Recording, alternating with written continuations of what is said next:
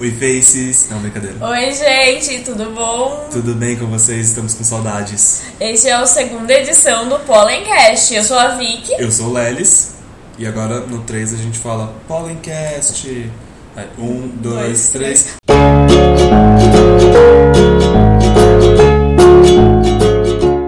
O tema da, desse mês da Pollen é. Intensidade. E Sim, e quem escreveu o nosso editorial, Vicky? as nossas editoras maravilhosas, Lorena e Milena. E na segunda edição do Pollencast, o tema do mês é intensidade. Uh! Sim. Vicky, você se considera uma pessoa intensa? Baby. E você, Lélio? Eu acho que eu me considero uma pessoa intensa. Então, eu acho que eu sou intensa, mas assim, eu não gosto de demonstrar para as pessoas que eu sou intensa. Então eu fico tipo no meu quarto chorando e ou sei lá, sabe, uh, muito animada, felicidade, mas eu às vezes eu quero que as pessoas pensem que eu sou tipo poker face. Então, eu, eu considero uma pessoa intensa, mas às vezes eu sinto que, não sei, o mundo onde a gente acaba inserindo, ambiente de trabalho, família, até círculo social, as pessoas podam um pouco às vezes que a gente seja intenso. Exato, é isso mesmo. Tipo, parece que se você é intenso, você tipo tá errado. Você não é maduro o suficiente. É, eu acho que tem uma coisa meio. Principalmente nesse discurso de uh, jovens millennials que tem que ser bem-sucedidos até os 22 anos de idade. Pra você alcançar isso, você- as pessoas falam que você tem que ser extremamente pragmático pra isso. Exato. muitas vezes ser pragmático não é uma coisa boa. E aí, eles, eles meio que podam muito as emoções nossas, sabe? As nossas emoções. Porque, ah não, você não pode ficar muito feliz com você ter conseguido tal coisa, porque você tem que já tá pensando em conseguir uma coisa melhor. Ou, ah Sim. não, você não pode ficar muito triste com isso, porque perder tempo com tristeza é bobagem. Sim, meio aquele discurso que a gente tem muito hoje em dia naqueles digital influencers de coaching de negócio, sabe? Aquela coisa do tipo, não, você tem que controlar suas emoções Exato. e olhar sempre the next step on your enterprise, uma coisa assim, e crescendo na carreira, sabe? Sim, é muito isso. E tipo, sei lá, parece que eles. ah, Principalmente esse mercado de trabalho, eles querem muito transformar todas as pessoas em robozinhos. E é justamente a emoção que transforma a gente em pessoas, né? Eu acho que hoje está se construindo também uma, uma face contrária. Principalmente assim, fora do ambiente de trabalho, as pessoas estão se permitindo ser mais intensas. Então tem aquela intensidade boa de o crush que você tem. Eu acho que isso é mais típico da nossa geração mesmo, milênio, que a gente, tipo, tá, foda-se que os adultos pensam. A gente vai fazer o que a gente quiser. Se a gente estiver feliz, a gente vai demonstrar pra todo mundo que a gente tá feliz e eu não tô nem aí. E, e vamos, convenhamos, é gostoso você ser intenso.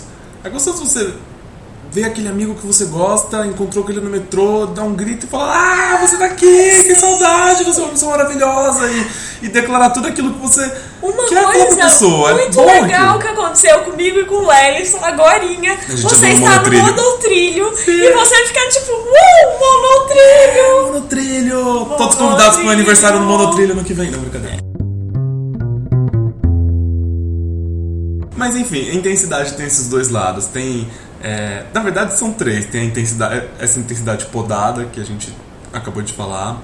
Tem aquela intensidade de às vezes de problemas que nós passamos na nossa vida e a gente só quer chorar. é, tem esse sentimento de quero desistir. Às vezes a gente nem se permite a isso. Sim. É, fala, não, não posso chorar, tenho que seguir sem de frente. E, e às vezes o choro é uma coisa necessária, muito necessária. Exato, e tipo, às vezes aconteceu uma coisa ruim com você e é muito melhor você chorar e colocar tudo pra fora agora do que você ficar com isso guardado dentro de você. Porque eu sou uma pessoa meio assim, às vezes eu acabo guardando muita coisa dentro de mim por querer esconder as coisas e eu. Tipo, isso só faz mal e no fim isso vai explodir. Sim. E por fim tem essa intensidade boa, que é essa intensidade. O monotrilho. O monotrilho é a intensidade de você. Nossa, meu crush falou que eu também sou crush dele, meu Deus, isso é incrível. E tipo, um monte de outras coisas que te trazem sentimentos bons, sabe? Tipo, um abraço gostoso, uma pessoa que você revê, que você não via há muito tempo. Quando alguma coisa dá certo, quando, Sim. sei lá, você consegue fazer um texto bom e as pessoas gostam do seu texto. Sim. Ou mesmo que você fez um texto e você não se importa do que as pessoas acharam do seu texto, não, mas você gostou daquele texto seu e aquilo é tão intenso em você que você fala. É isso, é isso que eu queria passar, entendeu? Esse é o nosso tema do mês. Acho que é legal a gente começar falando o quanto é complicada essa relação que existe das pessoas criarem expectativas em cima de você. Não só as pessoas, mas é, a sociedade como um todo. A gente tem um texto muito legal publicado esse mês, da Gabriela Navalon, com arte da Gabriela Morim. É, o texto se chama Nossas Figueiras, Até Onde Vai a Consciência de uma Mulher. E eu queria que você comentasse um pouquinho, Vicky, esse texto pra gente, que ele é maravilhoso, Ele é maravilhoso. incrível. Sério. Leiam, todos vocês vão lá no site da revistapollen.com, leiam esse texto porque vocês não vão se arrepender. É, o texto fala ba- basicamente sobre a consciência feminina e cita alguns livros que a Gabi leu. Entre esses livros fala da mulher desiludida, Dias de abandono, fala do livro fala é, da Redoma de Vidro, fala de vários livros e ele fala basicamente sobre todas as pressões que a sociedade tem em cima das mulheres. Tipo, ai, a mulher deve ser frágil, a mulher deve ser sentimental, a mulher é símbolo de amor, a mulher é isso, a mulher é aquilo. Só que daí, ao mesmo tempo, a mulher tem que casar, tem que ter filho, tem que ter um emprego bom, mas não pode ser acima do marido também. E ela tem que ter a vida perfeita e ficar plenamente feliz com isso que ela conseguiu. Acho que a gente não é robozinho, sabe? É o que eu falei agora em pouco. Não é só se você casou e teve um filho e conseguiu um emprego que você vai ser feliz. Não, as pessoas são complexas e cheias de defeitos e problemas que não necessariamente envolvem uma coisa ou outra. Então, e principalmente toda essa pressão que fa fazem em cima da mulher, que tipo, ah não, a mulher precisa fazer isso, precisa fazer aquilo, pressão de um lado, pressão do outro, muitas vezes pressões opostas, tipo, você precisa casar e você precisa ter filhos e tal, mas você também precisa ser bem sucedida no seu emprego e às vezes é difícil fazer tudo isso, acaba com que tipo a gente surte ou você fique infeliz e você às vezes acaba se sentindo culpada por se sentir infeliz porque você pensa, ah não, mas de acordo com o que é certo, eu tenho tudo, eu tenho uma vida perfeita. Eu tô conseguindo os meus objetivos, eu não posso estar infeliz. Só que você tá.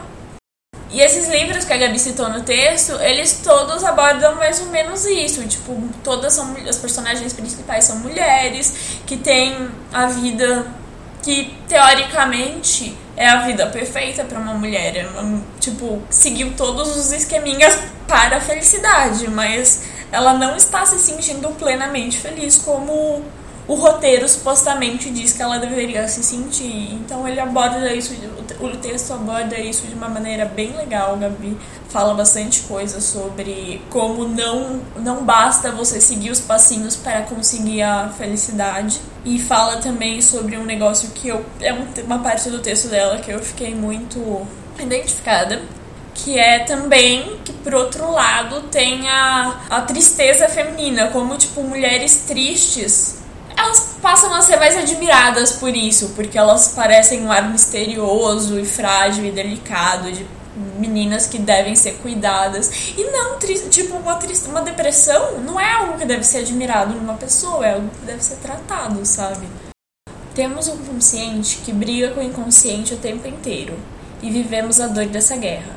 De um lado, o que obrigam, de outro, o que desejamos. Por tudo o que dizem e por tudo o que sentimos na pele, nos tornamos tristes e intensas, até demais. Mas isso não é bonito. Viver na pele de uma mulher custa caro, mas resistimos para que possamos sair dessa redoma e deixar para trás quem esperam que sejamos. Chegou outubro. Sabe o que tem em outubro? Adivinha. Dia das Crianças! Yeah! Mas a gente não ganha presente. Infelizmente, a gente não é mais considerado criança. Ai, que pena, eu queria tanto um Saudades. Playmobil. Playstation. Playstation é muito melhor, é verdade. Se eu fosse rico, eu ia comprar vários Playstations.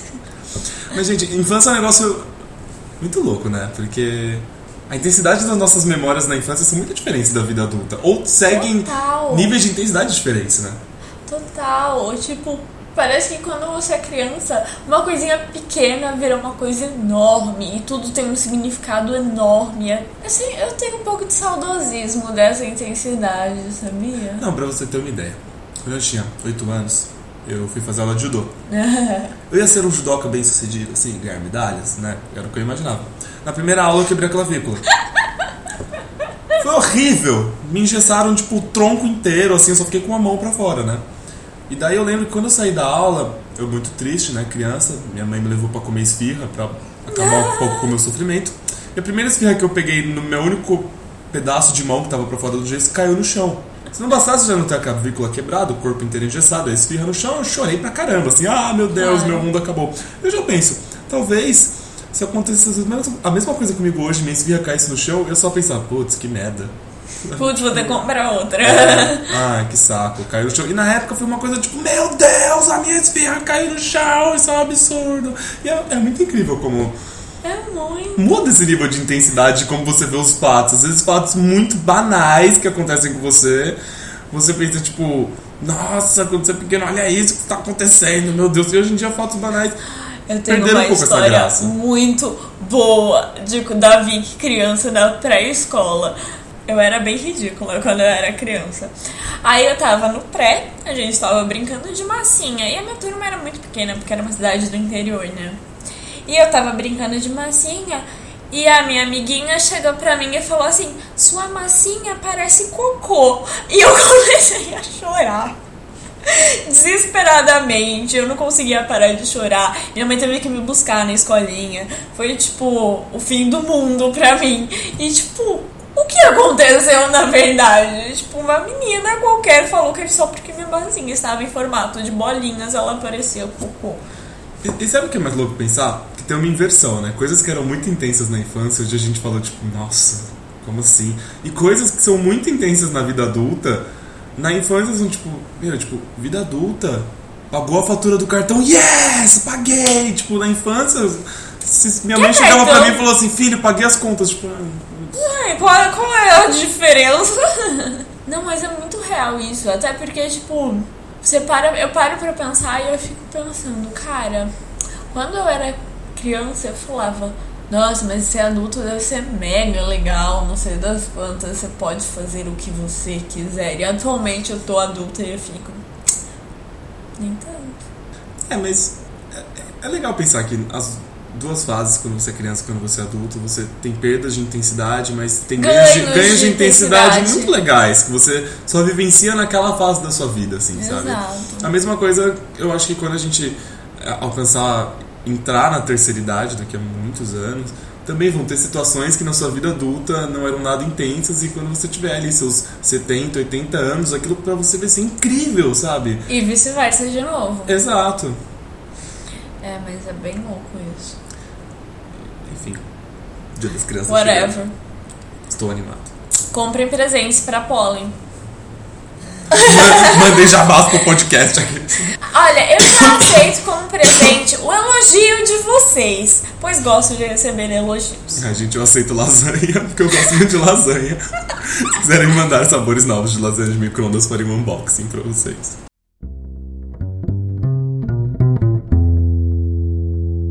É, agora a gente precisa mandar uma mensagem para uma pessoa muito especial para a Sim. Pollen.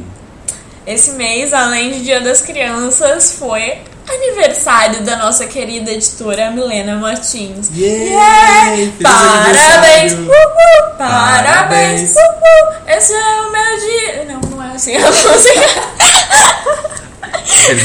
Milena, você pode vir buscar o seu presente aqui na nossa rádio. De segunda a sexta, das 8 às 14. Não, na verdade, de sábado, na próxima gravação do Pollencast. Sim. E para comemorar esse aniversário, ontem a equipe do Pollencast, junto de Milena, estava reunida num karaokê da Liberdade. Maravilhoso. Foi ótimo. Cantamos muitas músicas. Aliás, karaokê, perdi a piada, fazer uma piada, perdi a piada. Mas, e o karaokê ficou me lembrando muito um programa que estou intensamente obcecada ultimamente, que é The Voice. Você vai me julgar se eu falar que eu não assisto. Vou. Deveria assistir porque é muito bom. Assistirei. É o que eu A acabei de... Alicia Keys está na, na, na, na- nos jurados e ela é tipo. Minha inspiração. Alicia, eu quero ser você. Prometo que assistirei The Voice. Acabei de acabar Lost. Agora que minha vida social voltou, depois de um mês e um ano e meio assistindo Lost, assistirei essas séries agora que os jovens estão vendo. Então, mas The Voice tá muito legal. Eu gostaria que todas as pessoas assistissem, pois eu. Ai, eu amo tanto The Voice. E outra coisa que The Voice tem é a intensidade. Não só a minha, mas a dos participantes. Porque imagina, você está lá cantando para artistas, passando na televisão. E é um negócio tão envolvente, tem umas, umas interpretações que você fica. Meu Deus. A música é oculta, mas você fica, tipo, tocado. Você começa a se apaixonar pela pessoa que cantou a música. Tenho vários crushes em The Voice.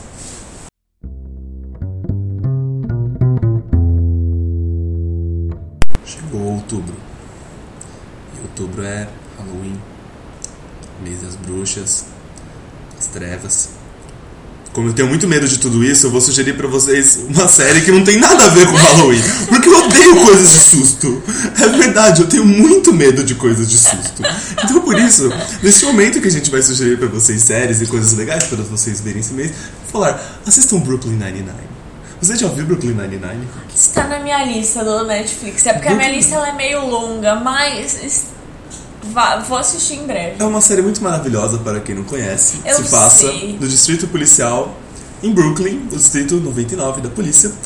E tem policiais muito incríveis. Muito E tem incríveis. aquele ator que eu gosto muito, desculpa, o principal. Qual? Terry O? Andy. É o- Andy- Eu não lembro sobre o nome dele. Ai meu Deus. Sandberg, alguma coisa assim, não é? É, o Andy's Troubles lá. Tipo, o ator assim. O moço lá. Mas enfim, a série é muito boa, tem um elenco muito bom, com pessoas muito conhecidas, tipo o Andy, o Terry Crews, é, os atores são muito ali, tipo, nossa, eu ia falar engajados, nossa, que corporativo. Mas enfim, assistam a série, ela é muito engraçada, é melhor do que passar susto vendo tipo a bruxa de Blair e crianças rodando a cabeça em 360, assim, que você provavelmente vai sonhar com isso depois. Tadinhas.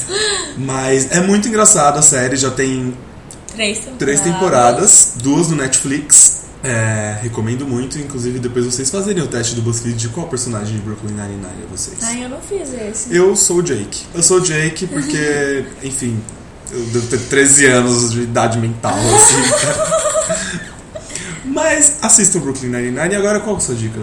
A minha dica é uma série, mas não é uma série.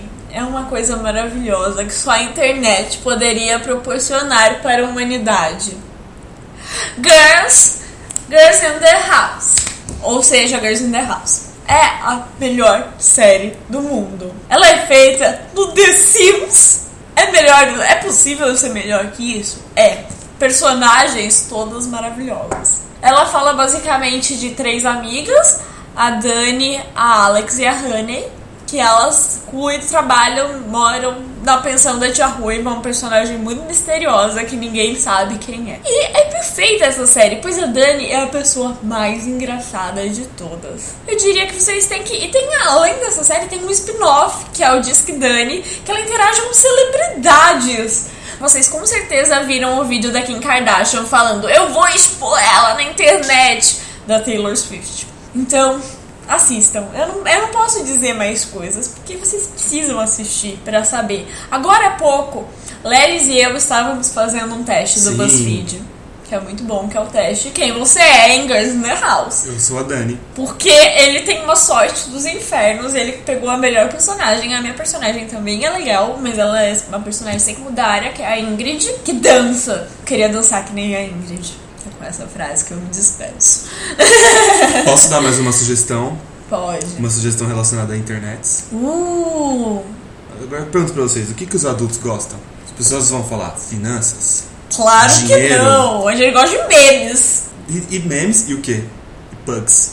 Quem, quem não gosta de pugs? Pugs, pugs é- vão trazer a paz mundial. Então sigam a página Dog the Pug. É simplesmente o pug que vai trazer a paz. É um pug que ele é, é tão fofo que, quanto o Príncipe George, assim. É o bebê que é o George.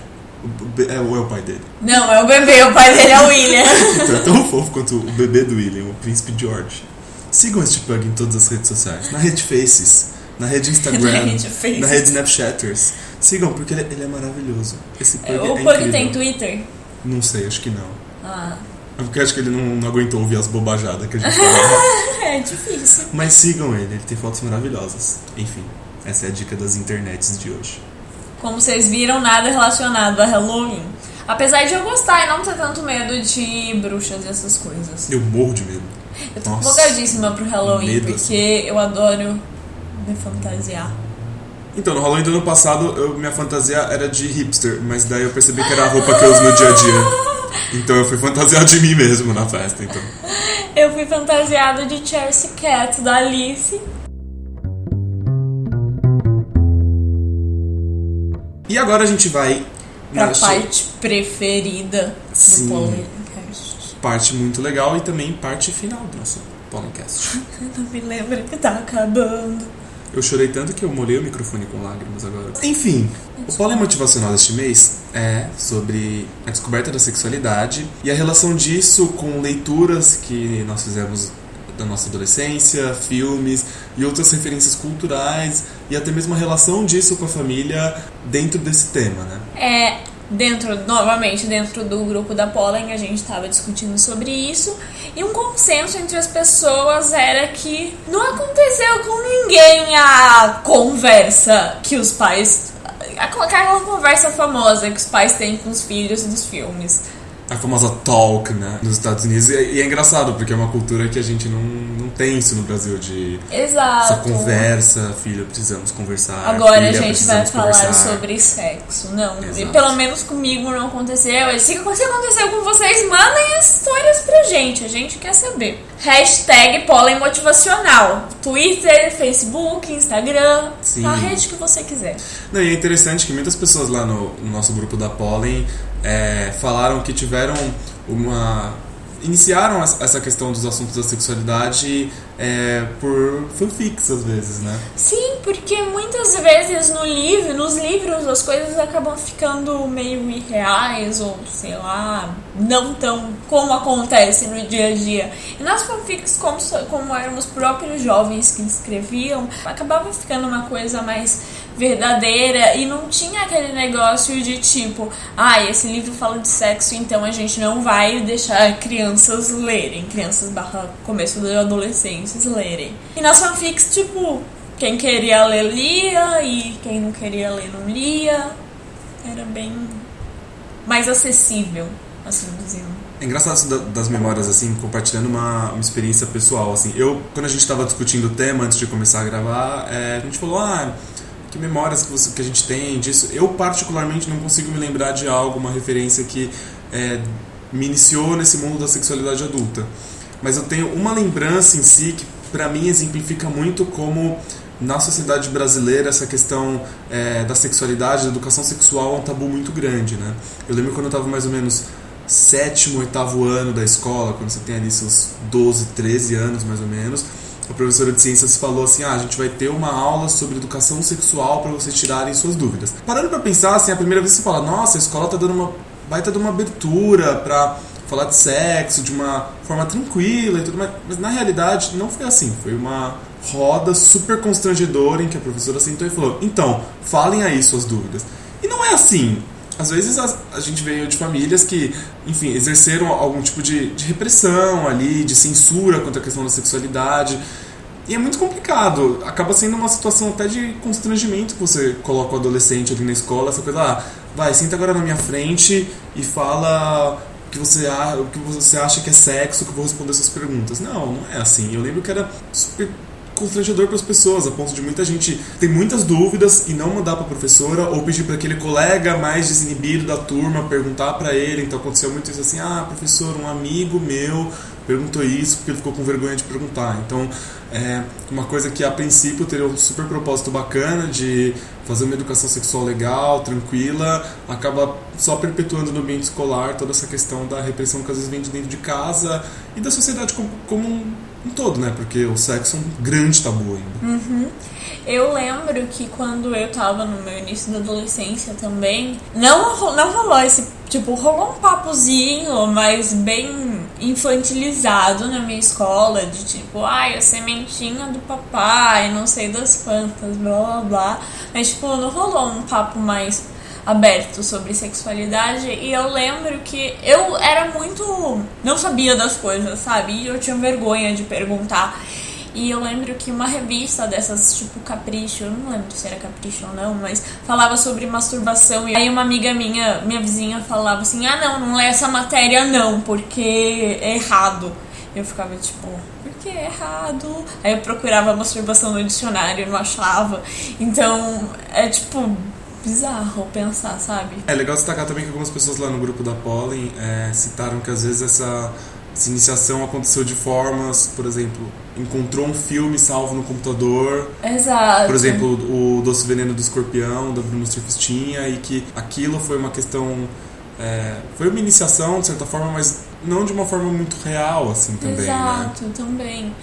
E, sei lá, sabe, eu acho sim que a literatura é um espaço que pode deixar as pessoas com, é tipo mais assim mas ainda ainda hoje é, ainda é um tabu sexualidade e seria legal se as pessoas discutissem mais abertamente e também não de uma forma institucional tipo a conversa mas como todas as outras fases da vida sabe É isso, sexo é uma coisa que tem que ser sempre escondida, etc. E pensando em, na questão da adolescência, educação sexual no Brasil é zero. Uhum. Zero, assim, é, é muito. e quando é feito é feito dessa forma que você falou né tipo de uma forma mais constrangedora Uhum. Eu tenho relatos, é, a minha mãe ela trabalha Secretaria de Assistência Social. E ela já comentou boatos que tempos atrás é, vinham, iam jovens, por exemplo, os postos de saúde distribuem preservativo gratuitamente, tanto masculino quanto feminino. E que tinha muita gente que tinha vergonha de ir no posto pegar. Por causa do constrangimento da situação, porque às vezes funcionários do posto é, chegaram a fazer esses jovens passar por situação de constrangimento, do tipo, nossa, mas você vai pegar cinco camisinhas? é pegar então quatro é camisinhas, em vez de ter uma orientação Eu ali. lembro quando eu tava crescendo, na minha adolescência, eu cresci numa cidade interior e, tipo, rolava isso entre meus amigos, sabe? De, tipo, ter vergonha de pegar, de ir na farmácia e comprar uma camisinha porque é uma cidade pequena, vai que, vai, tipo, o dono da farmácia conhece sua mãe e, sei lá, sabe? E, é, tipo, é muito perigoso isso, né?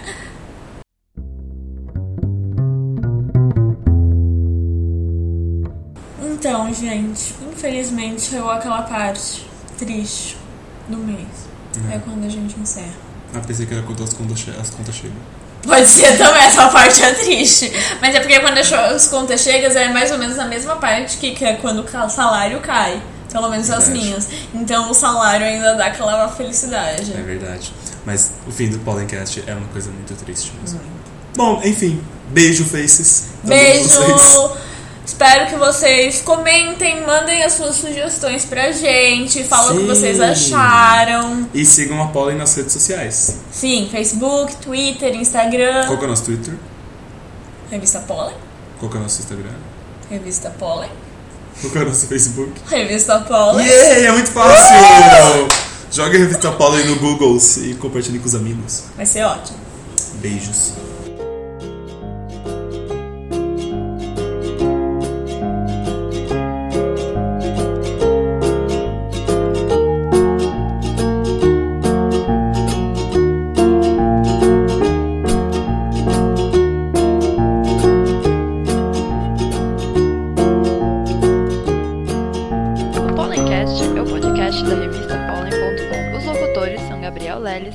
Vitória Morim. A arte é de Dora Leroy. A música usada é Rap Time, do Adam Selzer, e Selva Oscura, do Daniel Barbiero, encontrados no site freemusicarchive.org. A produção é feita pela Luísa Granato. Menções honrosas para a editora Milena Martins, por seu aniversário, e para Lorena Pimentel, por seu desaniversário. É o seu aniversário ou desaniversário? Conta pra gente com a hashtag Pollencast no Twitter ou no e-mail contato arroba revistapollen.com.